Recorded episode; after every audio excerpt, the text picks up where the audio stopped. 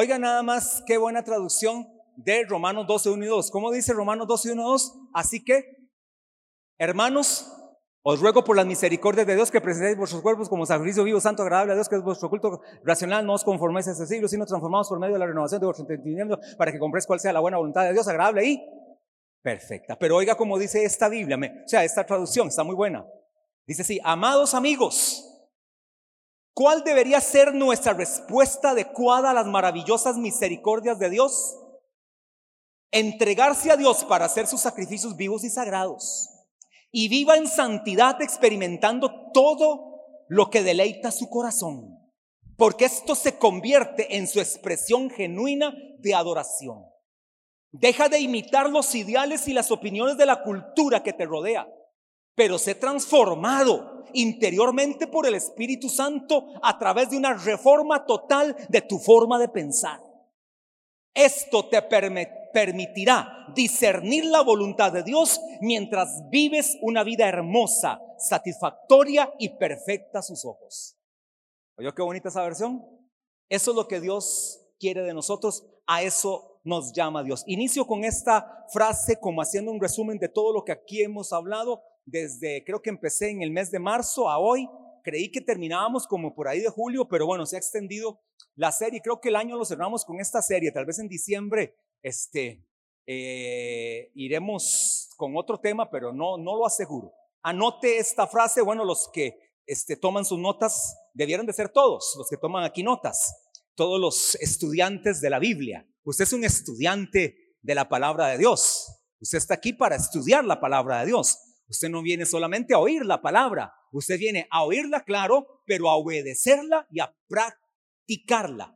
Cuando yo le paso el bosquejo a los líderes es para facilitarles a ellos para que den un mejor tema, una mejor exposición, para que lo practiquen este, con la gente de mayor, con una mayor este, exactitud, para que dominen el tema, para que lleguen a la, a la célula no a repetir, no a leer el tema. Eso no se hace en una célula. El líder no llega a leerles el tema, el líder llega a desarrollar el tema y cómo implementar ese tema. Y cada uno da sus aportes en la célula de cómo le ha ayudado esto, cómo ha practicado esto, cómo se lo aplicó a su propia vida o cómo una persona dio resultado en esto. Bueno, eso es la idea. Y los demás que no son líderes, también es muy bueno la cultura de tomar notas de la palabra de Dios ¿Para qué? Para que a usted se le quede aún más. Solo oyendo, usted puede retener un 10%, nada más. Si acaso un 10%, solo oyendo la palabra. Pero cuando usted toma notas, usted puede retener por lo menos ya un 40%. Y si ya después de que oyó, tomó notas y llega a la casa y repasa, puede superar tal vez el 50% de lo que está aprendiendo de la palabra. Así que entonces, haciendo como un resumen de todo lo que he dicho en una frase, se lo digo, el alma es el punto de encuentro. El alma es el punto de encuentro. Para que lo tenga usted bien claro, el alma es el punto de encuentro de nuestro ser. Cuando digo punto de encuentro, ¿quiénes se encuentran? Vamos a ver si, si, estamos entendiendo el tema. El alma es el punto de encuentro, pero para que el alma surja, ¿qué fue lo que se encontró? ¿Quiénes se encontraron? Es correcto, por ahí lo oigo. El espíritu y el cuerpo. Entonces, cuando el espíritu y el cuerpo se encuentran, surge el alma. Pastor, ¿dónde está eso en la Biblia? Porque todo lo que usted diga tiene que estar en la Biblia. Génesis 2.7, se lo dije. Entonces, formó Dios al hombre del polvo de la tierra. Y fue, y sopló en él aliento de vida, y fue el hombre un ser viviente, espíritu, alma y cuerpo. Pero oiga esto, lo anterior ya usted lo ha entendido. Entonces, el alma es el punto de encuentro entre el espíritu y el cuerpo. Pero oiga esto, tu espíritu con minúscula, no con mayúscula, tu espíritu es el poder dominante en tu estado de resurrección. Necesito que usted entienda eso. Usted es un cristiano que camina en estado de resurrección. Cuando usted y yo no teníamos a Cristo, estábamos muertos en delitos y pecados, en la incircuncisión de nuestra carne. Colosenses 2.13. Por eso Él tuvo que hacer la obra maravillosa de despojar a principados y potestades, exhibirlos públicamente en la cruz, humillarlos de manera tal que fueron destruidos en la cruz. Colosenses 2.13 al 15. Entonces, ahora que tú y yo hemos nacido de nuevo y cuando Dios sopló en nosotros aliento de vida. Cuando Él sopló en nosotros de su espíritu, ahora has resucitado y he resucitado. Por lo tanto, tu espíritu, mi espíritu, es el poder dominante en nuestro estado de resurrección, porque tú y yo caminamos en estado de resurrección. Dice Colosenses 3:10, a fin de conocerle. Dice Colosenses 3:10, a fin de conocerle y el poder de su resurrección. Perdón, creo que es Filipenses 3.10. Creo que me equivoqué. Sí, Filipenses 3.10. A fin de conocerle y el poder de su resurrección. Caminamos en el poder de su resurrección, iglesia amada. Por lo tanto, ya tú eres apto, capacitado para poder caminar dominando tu alma y tu cuerpo. Tu alma te va a pedir que hagas esto. Tu cuerpo te va a pedir que hagas esto otro. Antes cuando tú caminabas y yo caminaba en nuestros pecados y delitos, cuando caminábamos en la incircuncisión de nuestra carne, cuando caminábamos ajenos a la vida de Dios, la que gobernaba nuestra vida era el alma. El cuerpo le decía al alma, haz esto y el alma obedecía. Y el espíritu, como estaba muerto el espíritu, absolutamente nada ni parte ni arte tenía en la ecuación, pero ahora que hemos nacido de nuevo y hemos sido resucitados, entonces tenemos la capacidad de decirle a los deseos del alma, se sujetan, se someten, se controlan. Por lo tanto, usted tiene capacidad para caminar en victoria. Por eso el apóstol Pablo lo decía continuamente, más gracias sean dadas a Dios que nos da la victoria por medio de nuestro Señor Jesucristo. Primera de Corintios 15, 57. Y también el apóstol Pablo le dijo a los corintios en primera de, en segunda de Corintios capítulo 2, verso 14 les dice, "Más gracias sean dadas a Dios que nos da la victoria y nos lleva de triunfo en triunfo en Cristo Jesús." Usted y yo tenemos capacidad para caminar en victoria. Ahora, entendiendo esto, ya vimos creo que llegué a la parte número 3 del eh, versículos, 12 cosas que son Romanos 12, 1 y 2. Hemos visto tres. Así que hermanos, vimos lo que significa esa expresión sencilla. Le está hablando a la iglesia de Cristo. Os ruego por las misericordias de Dios. Vimos que es un ruego basado en 12 misericordias que están escritas en el libro de Romanos. Y también vimos que presentar nuestro cuerpo es ponernos al lado de Dios, hacer un frente común con Él, es alinearnos a Él, es caminar en sus principios, que su causa sea mi causa, de que yo camino con Dios y para Dios, es vivir para Él, es proclamar su palabra, es hacer la obra de Dios, es dedicarnos a Él y a su servicio. Eso es presentar nuestro cuerpo. Y ahora, número cuatro, que eso sí ya entro hoy con este, dos cosas más que son Romanos 12, 1 y 2. Número cuatro, en sacrificio vivo, santo, agradable a Dios. Aquí hice un solo punto porque si no se me hacían 15 cosas.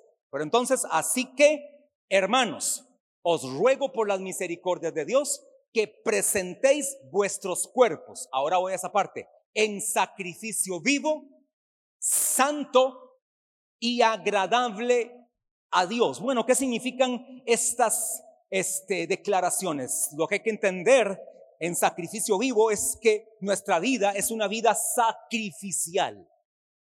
Nuestra vida es una vida de sacrificio. El que creyó que ser cristiano es lo más fácil, se equivocó.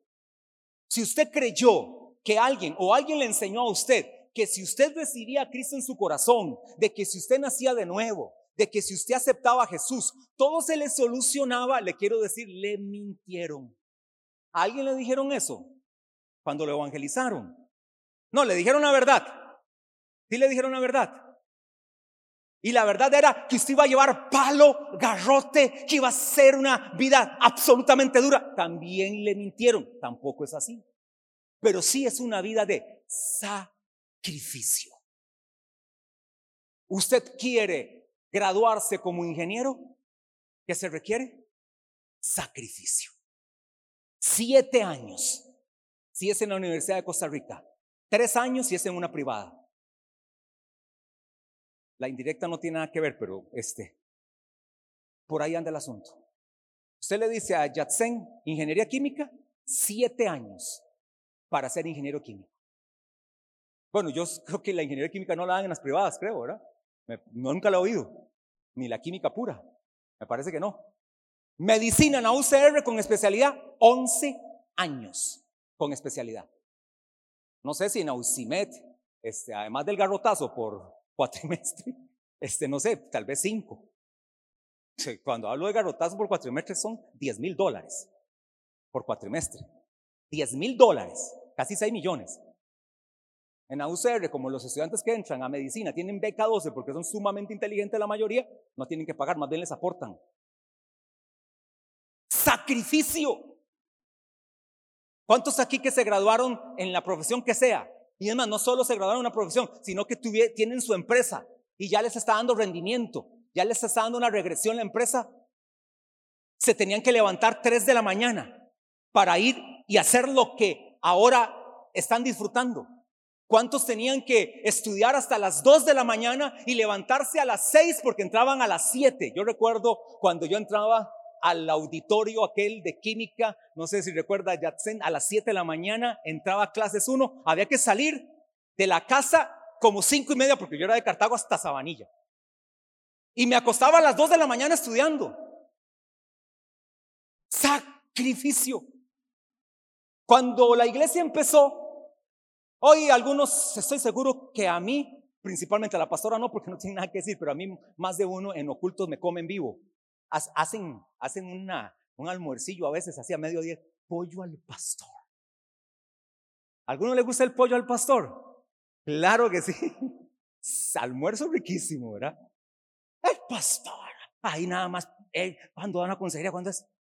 Nuestros primeros 10 años de ministerio, nosotros hacíamos no solo una visita, hacíamos más de 20 visitas a la semana, 5 visitas diarias. Pero hermano, es que una visita no es decirle, ¿cómo está hermanito? Dios te bendiga. Fluya la unción y el fuego caía y la No, no, no, no. Eso no existe. Eso no existe. Eso es pura mercadotecnia cristiana barata. No, no, lo que sí sirve es el seguimiento, la perseverancia, el amor a las almas, el estar ahí con ellos. Ahora el pastor Mario y la pastora Rita con este muchacho estuvieron hasta en la Guásima con ellos. Desde la mañana hasta la tarde. Hemos estado en hospitales. Hemos orado por gente con épocas de situaciones graves como la pandemia. Yo digo, Padre, es impresionante, solo tu gracia. A mi esposa no le dio COVID. No le dio. Y ella sé que visitó gente con COVID sí visitó gente con COVID. De hecho, hubo una persona, pastora, ¿por qué no me viene a visitar? Ver, yo no tengo COVID. No, no huelo. Tengo un dolor en la garganta. No veo bien, pero no tengo COVID. Era fijo que tenía. Y mi esposa iba a orar. Mascarilla, Juan, y Dios la guardó. Y cuando mi esposa ora, es que, o sea, no es que, así, aquí a, distancia, como un rayo láser te envió. ¡Fum! No, no, no. Los abraza y todo con COVID. Les daba besos y todo. Es la gracia de Dios. Gente que ni cristiana era, que hasta después de repente, cuando se fueron, hasta la criticaban, orando por ellos. Así que, hermano amado, sacrificio. ¿Quieres que tu empresa se levante? Sacrificio. No significa que tiene que ser un trabajo sumamente duro. No confunda el término sacrificio a que lo que usted hace tiene que ser duro. Sí tiene que ser un trabajo inteligentemente duro, que es diferente. Sí inteligente.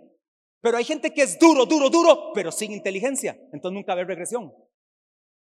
Bueno, por ejemplo, hablando de estudios, ¿cuántos empezaron? ¿Cinco carreras? Y no tienen ninguna. Tiene dos años en cada carrera y no es absolutamente nada.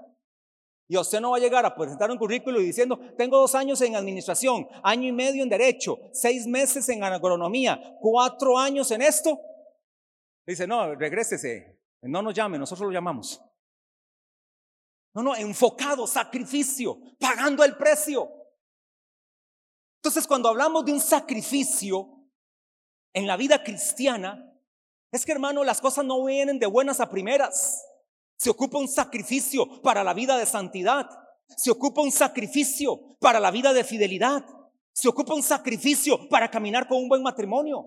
Se ocupa de sacrificio para sostener una familia. Se ocupa de sacrificio para ser un hombre, una mujer honestos. Se ocupa de sacrificio para sostenerse en medio de esta sociedad tan corrupta. Un sacrificio, esta palabra sacrificio, para los que les gusta tomar notas, es la palabra griega tusia, que significa inmolar, significa sacrificar por fuego. Y en este sacrificio por fuego, recuerdo las palabras dichas por el autor del libro de Hebreos, que no sabemos quién es. Yo puedo decir así como, como un bateo que es el apóstol Pablo, ¿verdad? Hay una similitud con las otras cartas, pero, pero no sabemos quién es el escritor. Hebreos 13:15 dice, así que ofrezcamos. Oiga lo que dice el autor.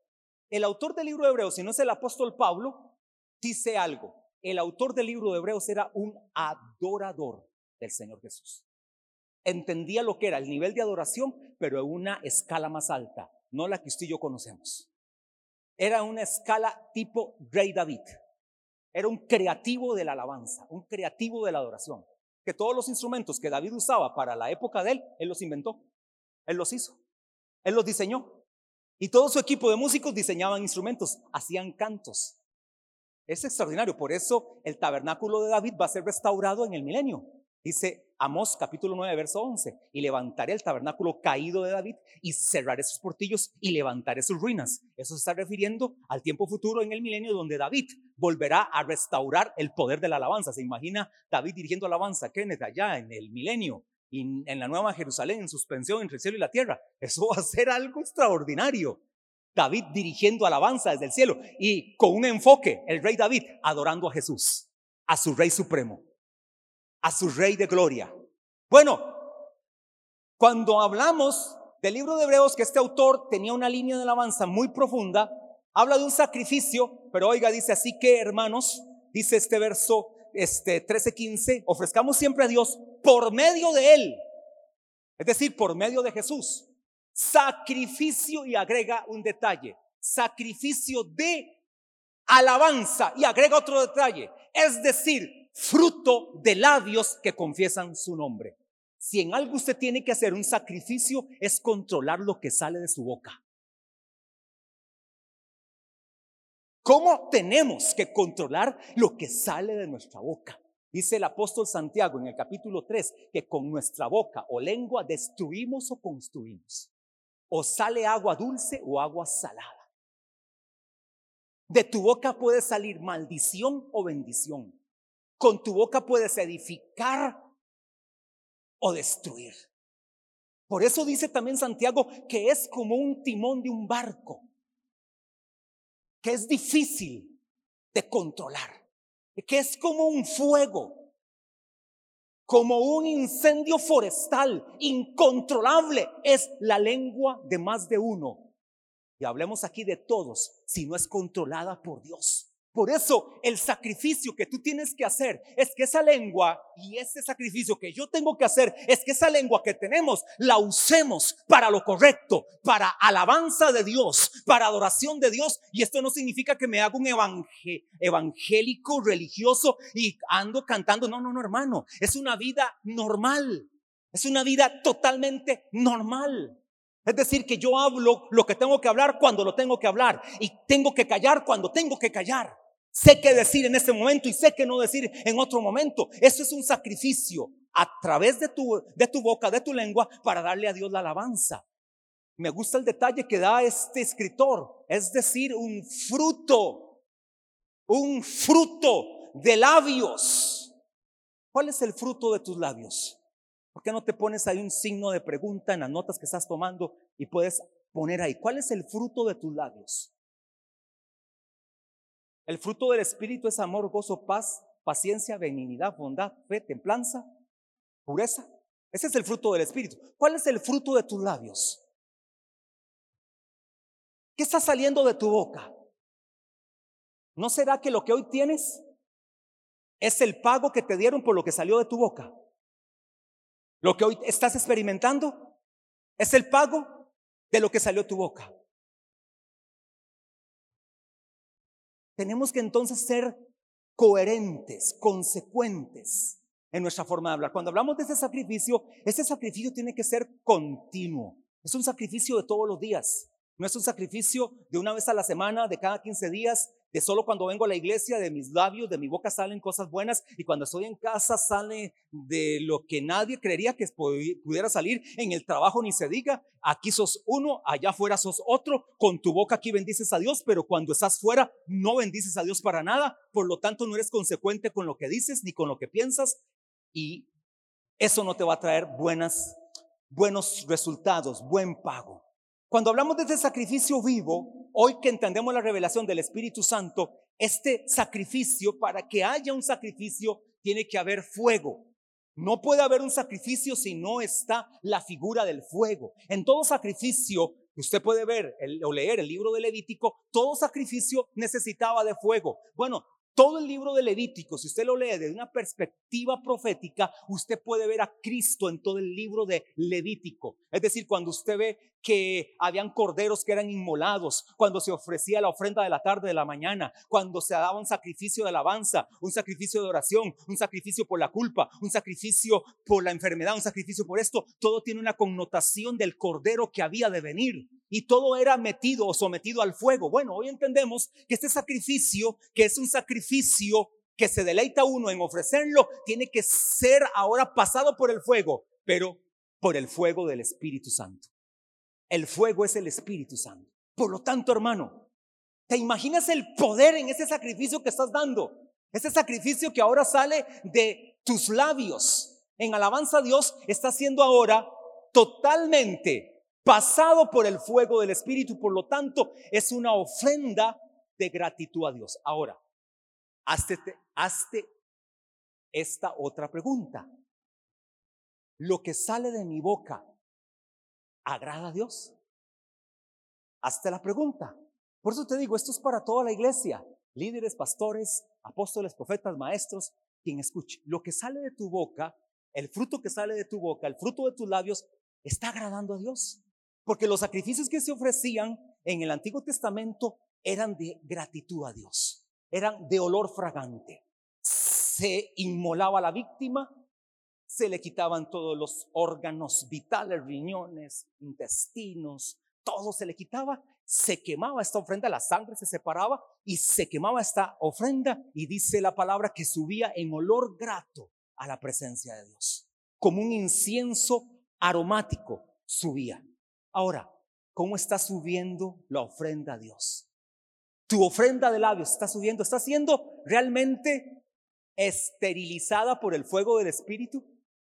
Está siendo pasada por el fuego del Espíritu. De lo contrario, esa ofrenda de repente no está agradando a Dios. Ya se anotó la pregunta, esté meditando en esa pregunta durante estos días. Ahora, este sacrificio tenía tres características, vivo, santo y agradable que es el mismo punto 4, o en la cuarta parte del verso de Romanos 12, 1. Estoy en el verso 1 todavía, de Romanos 12. Este sacrificio tenía tres características, vivo, santo y agradable. Ahora, cuando hablamos de vivo, es que es un acto consciente, es un acto para inteligentes, no es un acto para... Piensa antes de hablar. ¿Verdad? Porque si digo algo puede ofenderse a alguien, ¿verdad? Y hoy la, generación de cristal se ofende por todo. Bueno, sencillo, sencillo.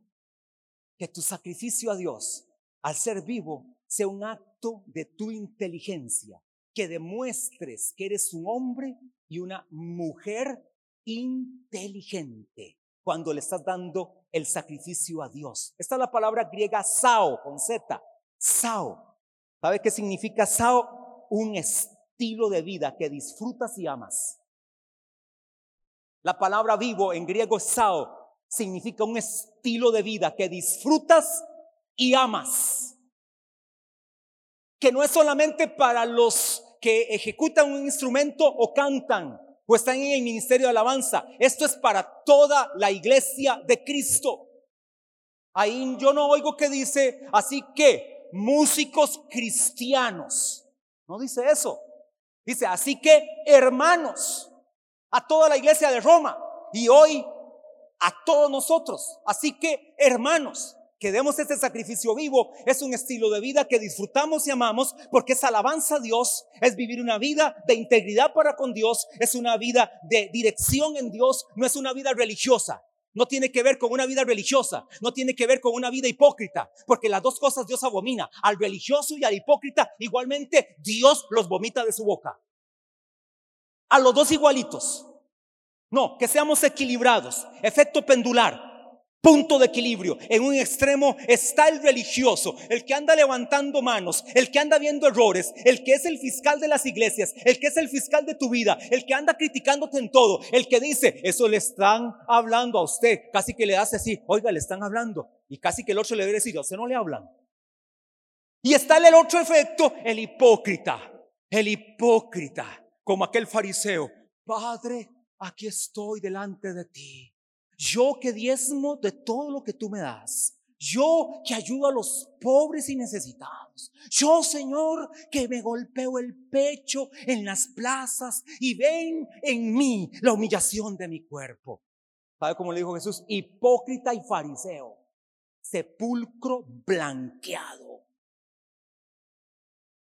Pero está el del efecto pendular, el del equilibrio, que dice, sí puedo fallar sí, puedo tener alguna debilidad, puedo equivocarme, pero voy ante Jesús a la cruz a darle mi vida en adoración y puedo presentarme delante de Él para pedirle perdón por mis pecados y puedo caminar en rectitud y cada vez me voy apartando más de mi antigua manera de vivir a través de la transformación del Espíritu Santo en mí, a través del fuego del Espíritu Santo en mí, que va quemando todas las asperezas, que va quemando todas las impurezas, que va quemando toda la mundanalidad, que va quemando toda la inmoralidad, que va quitando todo aquello que desagradaba a Dios. Ahora cada vez me presento más delante de Dios.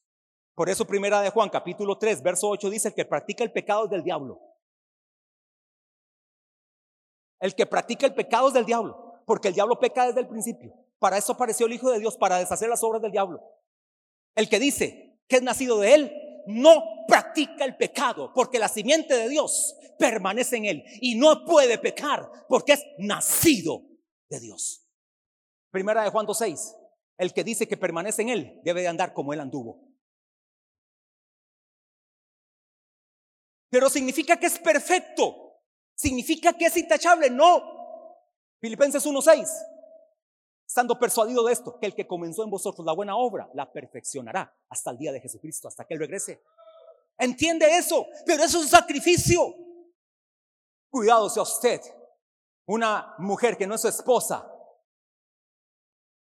viene y le hace una propuesta, usted no tiene que con un sacrificio y con un esfuerzo decir, yo soy fiel a mi esposa y con usted no quiero absolutamente nada. Y le digo que es así porque más de uno se fueron arrastrados tras la mujer ajena o el hombre ajeno. Así que entonces, la vida cristiana de sacrificio, ¿cuántos acá que le ofrecen a usted y le dicen, vieras que tengo un negocio, y me gané tanto. Y te quiero compartir del negocio que me gané. Y usted sabe qué negocio es el que hace. Te quiero dar mil dólares a vos. Y usted dice, uy, me bendijo Señor. En su mente usted está, tengo que pagar alquiler, la casa, la escuela de los chamacos, cumple mi esposa, esto y lo otro, mil dólares. Señor, gracias, te cayó, me cayó tu gloria. Y hasta se postra y se humilla. Y se sabe que ese dinero proviene de una estafa que esa persona hizo o una evasión de impuestos o producto del narcotráfico o la trata de X persona o algo que no es correcto.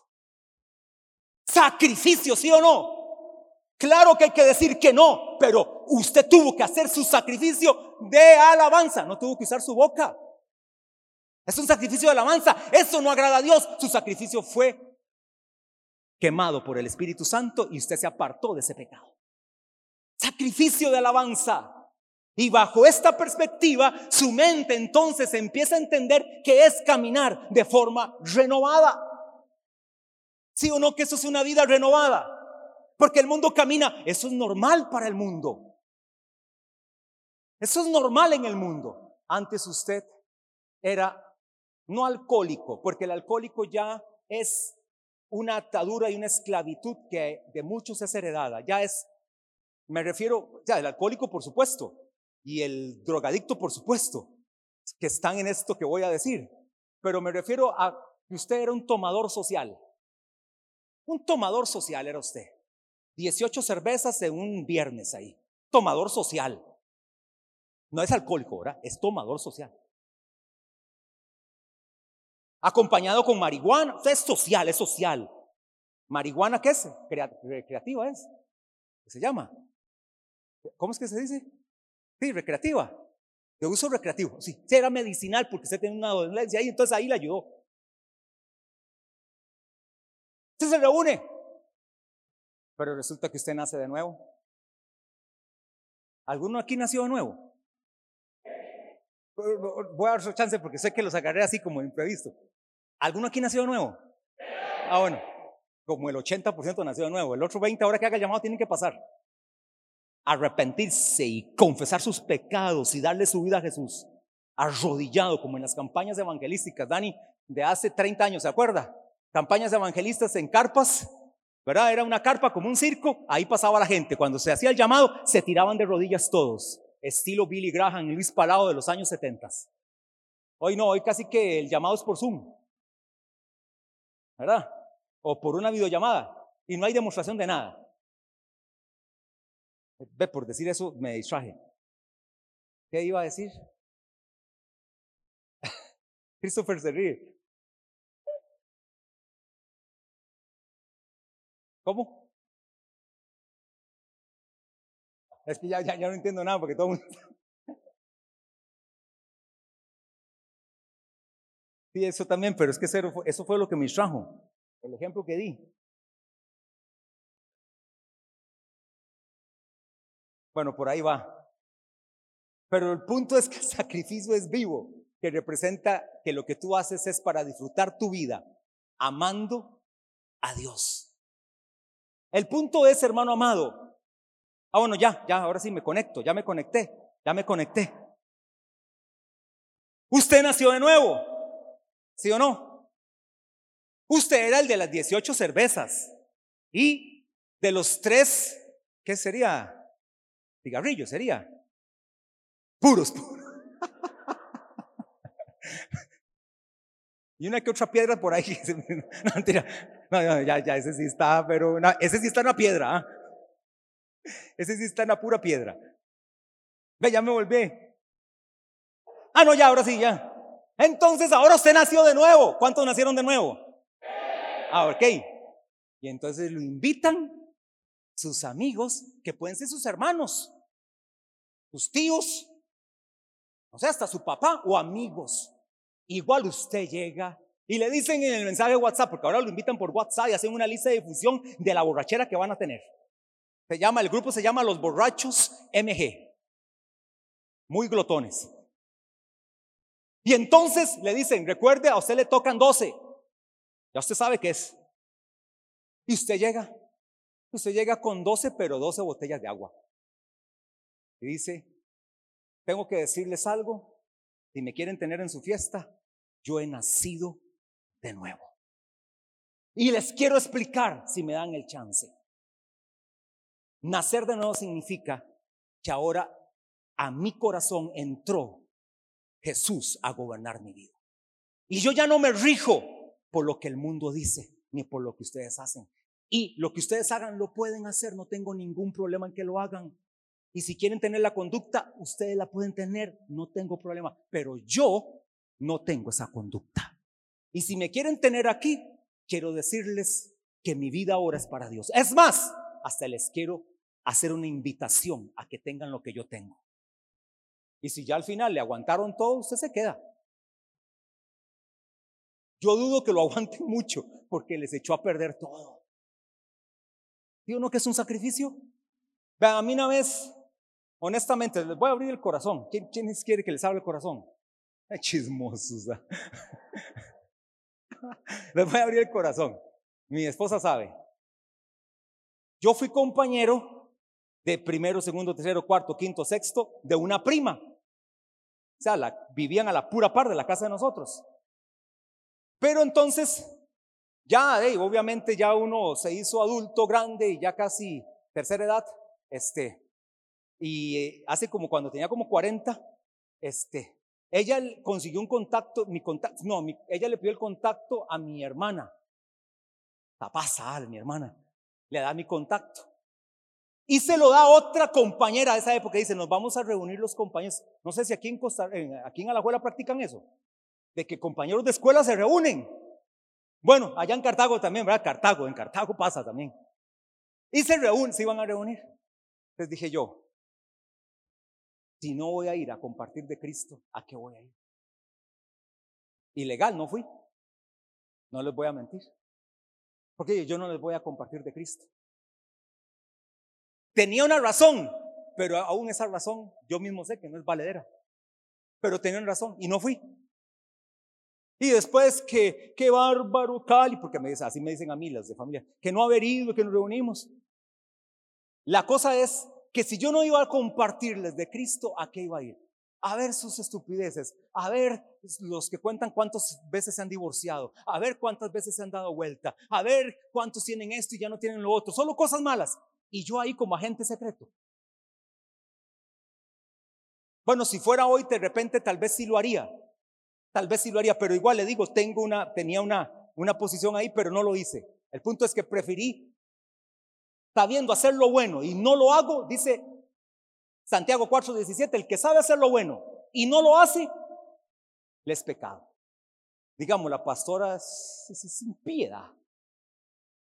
Está deseando que la inviten de la escuela y del colegio. Y estuvo en la, en la escuela en una, en el colegio estuvo en dos, porque estuvo en el Señoritas allá y después estuvo en un colegio Cote, Cote, Cotepecos de todas las generaciones. Pum, pum, reciban de una vez. Hasta alabanza y todo tenía entonces. se llevó a Kenny y todo para que ministrara. Volando. O como mi mamá, que cuando estábamos comiendo en un restaurante evangelizaba al mesero. Como dicen los jóvenes, al chile. Y lo mejor, iba a decir lo peor, y lo mejor, recibía a Cristo, el mesero. El jefe del restaurante seguro le quería despedir, pero mi mamá decía, venga, venga, venga, Reciba a Cristo así, con los ojos abiertos. Diga esto. Acepta a Jesús. ¿Usted cree que Señor? Sí. Repita conmigo. Señor Jesús, Señor. Sí, hermano amado. Y nosotros por dentro, mami, vea, nosotros como calmándola, como diciendo, tranquila. Era como cuando mami oraba, estábamos en una reunión casa estilo Semana Santa, eso que se reúnen las familias y es bonito el almuerzo. Y entonces a mami le tocaba hacer la oración de alimentos. ¿verdad? Este, bueno, vamos a orar por los alimentos. Entonces lo hacía mami. Cuando mami terminaba de orar, ya nosotros todos habíamos comido. Porque duraba media hora por la oración de alimentos. Esa ya era un sacrificio exagerado de alabanza a Dios, pero está bueno también. Yo prefiero gente que es hasta un poquito más inclinada, más inclinada a ser exagerado para con Dios, a aquella gente que más bien es inclinada a ser liberal. Yo prefiero aquel. Es más, en cierta forma me inclino un poquito hacia los legalistas. No crea, aunque totalmente no comulgo con el legalismo, pero de repente prefiero al legalismo que al del libertinaje. Efecto pendular, legalismo, libertinaje. Punto de equilibrio, agrado a Dios con mi vida. Vivo santo, dígale que está al lado suyo, santo ¿Sabe qué? El que está al lado suyo es santo. Dígale, usted es santo. Y si es mujer, diga, usted es santa. ¿Es en serio? ¿No se lo cree? Sí, hermano, usted es santo. Usted es santa. Aunque usted no lo crea, usted lo es. En la posición, en la posición usted es santo. En la práctica no sé. En su vida práctica no sé. Pero en la posición, posicionalmente Dios a usted lo ve santo.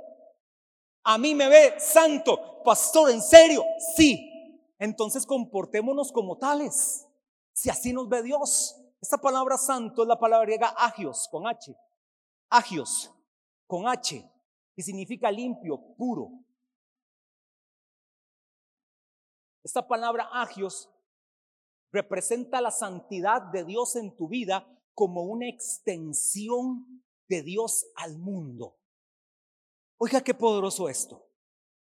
Al ser tu santo, tú eres una extensión de la santidad de Dios, de manera tal que a través tuyo el mundo también puede llegar a ser santo porque tú tienes la santidad de Dios en tu vida. Bueno, ¿cómo va a llegar a ser santo? Solo porque lo toques. No, para que tú les hables de la vida de Dios, para que ellos también sean santificados. Por eso primera de Pedro, capítulo 1, verso 15 dice, primera de Pedro, capítulo 1, verso 15 dice, para que usted lo tenga, sino como aquel que os llamó es santo a usted y a mí nos llamó alguien que es santo, sino como aquel que os llamó es santo. Sed también, oiga, en orden, sed también vosotros santos en toda vuestra manera de vivir, porque escrito está, sed santos, porque yo soy santo. La santidad de Dios es una capacidad de Dios para tu vida. Hebreos capítulo 12 habla de un espíritu espíritu de santidad cuando la disciplina viene en nuestras vidas. Ustedes han oído, hablar del tema famoso de la disciplina en la iglesia, la disciplina correctiva, la disciplina exhortativa, la disciplina que amonesta, la disciplina que corrige, esa disciplina, que esa palabra disciplina se ha de repente hasta satanizado, la palabra disciplina. Sin embargo, hermano amado, la palabra disciplina es una palabra correcta. Una de las acepciones de la palabra disciplina es discípulo, es decir, un discípulo es disciplinado, un discípulo es ordenado, un discípulo camina en esta dirección ¿Y sabe qué dice Hebreos capítulo 12? Que Él nos hizo discípulos y nos disciplina para que participemos de su santidad. Es más, yo estoy dudando que ustedes crean que, ah, no, voy, aquí tengo Biblia, yo voy a sacar el celular. Es que yo la Biblia la todo la anoto acá, en el iPad. La Biblia la traigo de adorno para que usted me, lo, me la vea, porque ya falta el que me critica y dice, traigan Biblia y no traen. No, yo sí la, siempre la ando. Pero esta es mi segunda Biblia. Esta es mi plan B. ¿Verdad? Porque esta no es la que yo uso en la casa. Esta la ando en el carro siempre porque siempre ando la Biblia. Dice Hebreos 12, vamos a ver. Vamos a ver. Es, vea, qué letra. Kenneth, usted, vea, usted ni con los 4x4, ¿verdad? Porque el Señor, Hebreos 12, 6. Porque el Señor al que ama, ¿cuántos quieren que el Señor los ame? Ah, no todos, ¿verdad? ¿Cuántos quieren que el Señor los ame? Al que ama, disciplina. Sí, está buenísimo. Son José Chávez, disfrútelo.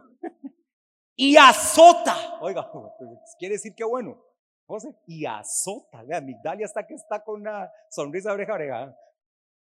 A todo el que recibe por hijo. ¿Aquí hay algún hijo de Dios? Dios nos va a azotar a todos. Si uno, eh, hermano, legal, si uno que esa tendencia de que ni lo toque, porque hasta su hijo lo puede llevar a usted al pani y a usted lo meten a la cárcel. Si uno que eso le ha hecho un daño a la familia. A mí, y a mi hermano, usted no sabe cómo nos disciplinaban. Diego, ni a usted en el campo lo, disciplinaban así. Una vez nos dijo mi papá, a las seis tienen que estar, porque mi mamá iba a ser operada de corazón abierto la segunda vez. A corazón abierto la segunda vez. No éramos ni cristianos. A las seis, aquí en la casa. Seis y uno, llegamos. De la entrada a mi casa hasta la puerta hay 30 metros. 30 metros a patadas. Con hebilla, no con faja. A hebilla. Mira cómo llegamos al rezo. Oiga, hoy mi hermano y yo fuimos los menos torteros de la familia. Fueron más torteras las viejas, eh, mis hermanas. ¿En serio? Ah, porque a ellas por ser mujeres las trataban mejor. No, les hubieran dado también palo. Hoy no. Hoy porque la generación es la generación de cristal. La mamá ya no puede ni alzar un poquito la voz. Usted ha oído los famosos chistes, la generación X y los Z, porque ustedes no conocen eso. Usted ha oído el famoso chiste del chancletazo. ¿Verdad que ustedes no, saben, ni saben qué es eso? El chancletazo. ¿Y cuál chancletazo? No, era el zapato de tacón, el que le clavaban a usted en la frente. No era un fajazo. Mi papá nos daba a nosotros 18 fajazos, casi que eran 39 azotes menos uno, eh, 40 azotes menos uno. Así para ser bíblico. ¿A ustedes les hicieron, los disciplinaron así? Levanten la mano aquí, ¿quién nos disciplinaron así? Ah, bueno, ve, ve. Y no aguanta a veces. Y azota. Señor, dígale, Señor, azótame y disciplíname para ser un verdadero hijo. Si soportáis la disciplina, Dios os trata como a hijos. Estoy, estoy hiper impresionado de poder leer esta Biblia. ¿qué? ¿Por qué? Pregunta. ¿Qué hijo es aquel a quien el padre no disciplina? Por cierto, este, eh, eh, para ver, para ver, es, ¿qué, Kevin? Es este, para que la gente lo tenga, para que, que esta no es la Biblia de Pastor Pérez. Hebreos 12, del 6, y voy del, 6, del versículo 6 y ya estoy en el este, 7, voy para el 8. Ahora, oiga esto, lo que dice el 8. Pero si se os deja sin disciplina, de la cual todos han sido participantes, entonces sois bastardos y no hijos. El padre que no disciplina a su hijo es porque lo considera un bastardo y para Dios aplica igual. Dios disciplina a sus hijos. Si Dios como padre no te disciplina es porque te considera bastardo. Y usted sabe lo que es bastardo, un hijo que nació fuera de matrimonio. Nueve. Por otra parte, tuvimos a nuestros padres terrenales. Papá, mi papá, que no lo bendiga mucho, pero se le iba la mano. Y no le digo lo que era ya la agresión a mi mamá. Eso mejor no lo cuento porque nació de nuevo, gracias a Dios, y Dios lo cambió. Por otra parte, lo que le hablo de la transformación, después de ser un agresor, totalmente cambiado. Dios sí cambia hasta un agresor. Así cambió a mi papá. Después de ser un agresor a los hijos y a mi mamá, después Dios lo transformó. Porque, por otra parte, tuvimos a nuestros padres terrenales que nos disciplinaban y los venerábamos. ¿Por qué no obedeceremos mucho mejor al Padre de los Espíritus y viviremos. Diez, y aquellos ciertamente por pocos días nos disciplinaban como a ellos les parecía, así, igual, como le daba la gana. Pero este para lo que nos es provechoso, para que participemos. Ahora, pero este dice, es al Padre de Gloria que se está refiriendo. Pero este, este, este es el papá nuestro, Padre Celestial, para que participemos de su santidad. En verdad que ninguna disciplina al presente parece ser causa de gozo, sino de tristeza, pero después da fruto apacible de justicia a los que en ella han sido ejercitados. Ninguna disciplina en el momento es de gozo, pero después usted ve que fue práctico para su vida para ser ejercitado en Dios para que usted participe de su santidad. Entonces, cuando hablamos de la santidad, de sacrificio vivo santo, es para que usted viva la santidad de Dios, para que usted sea uno que transmite la santidad de Dios. Y número, estoy en el punto 4, voy a la característica 3 de este sacrificio, vivo, santo, agradable. Termino, eurestos. Es la palabra griega eurestos, que significa aceptable.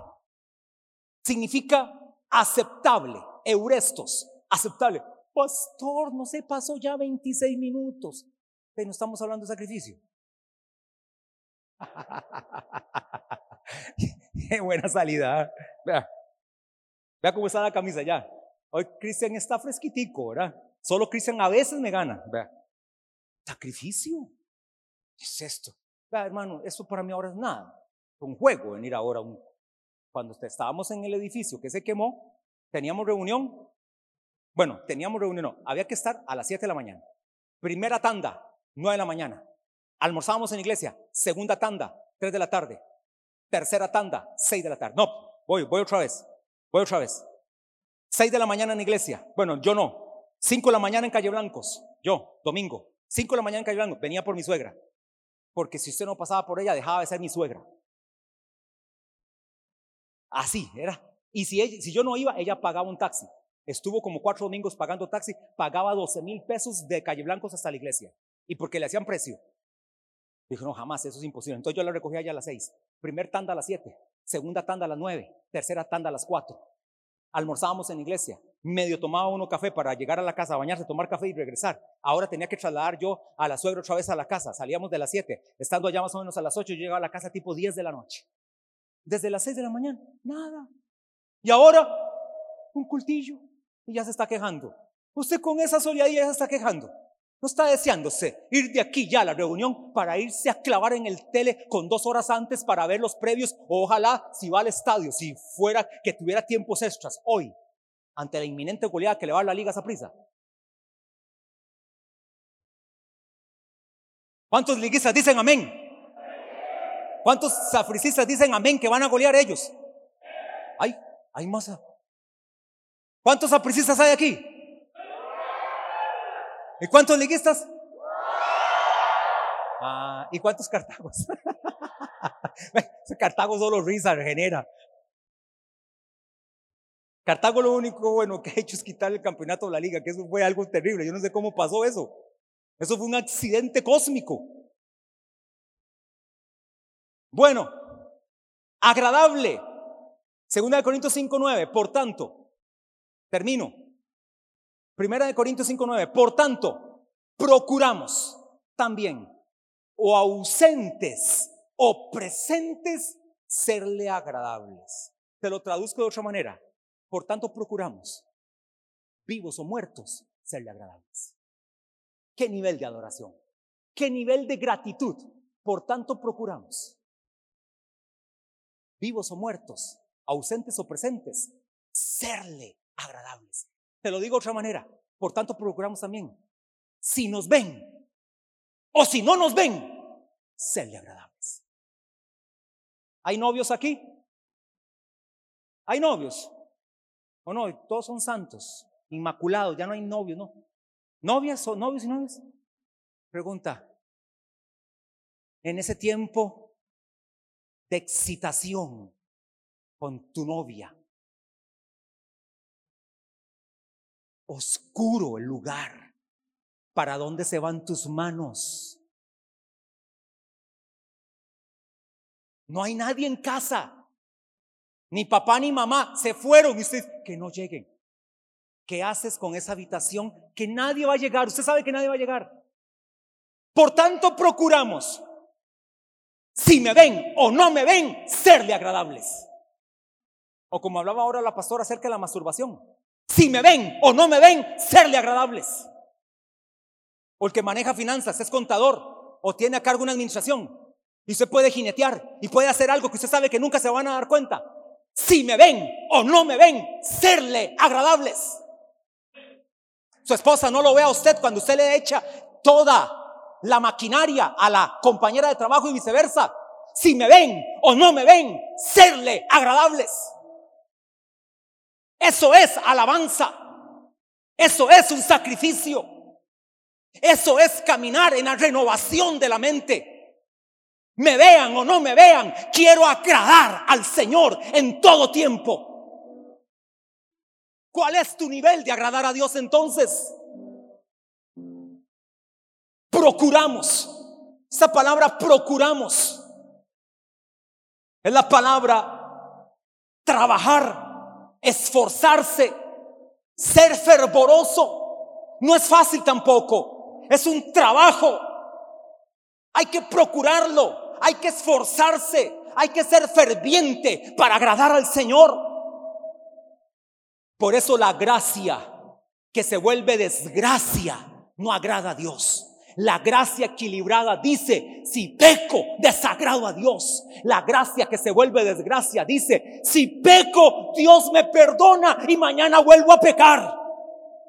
Pero la gracia equilibrada, la gracia de la palabra dice, si peco, desagrado a Dios, por lo tanto, procuro no pecar, porque no quiero desagradar, desagradar a Dios. Eso es caminar en la renovación de la mente. Y estoy en lo cuarto que es Romanos 12, 1 y 2, para caminar con una renovación mental.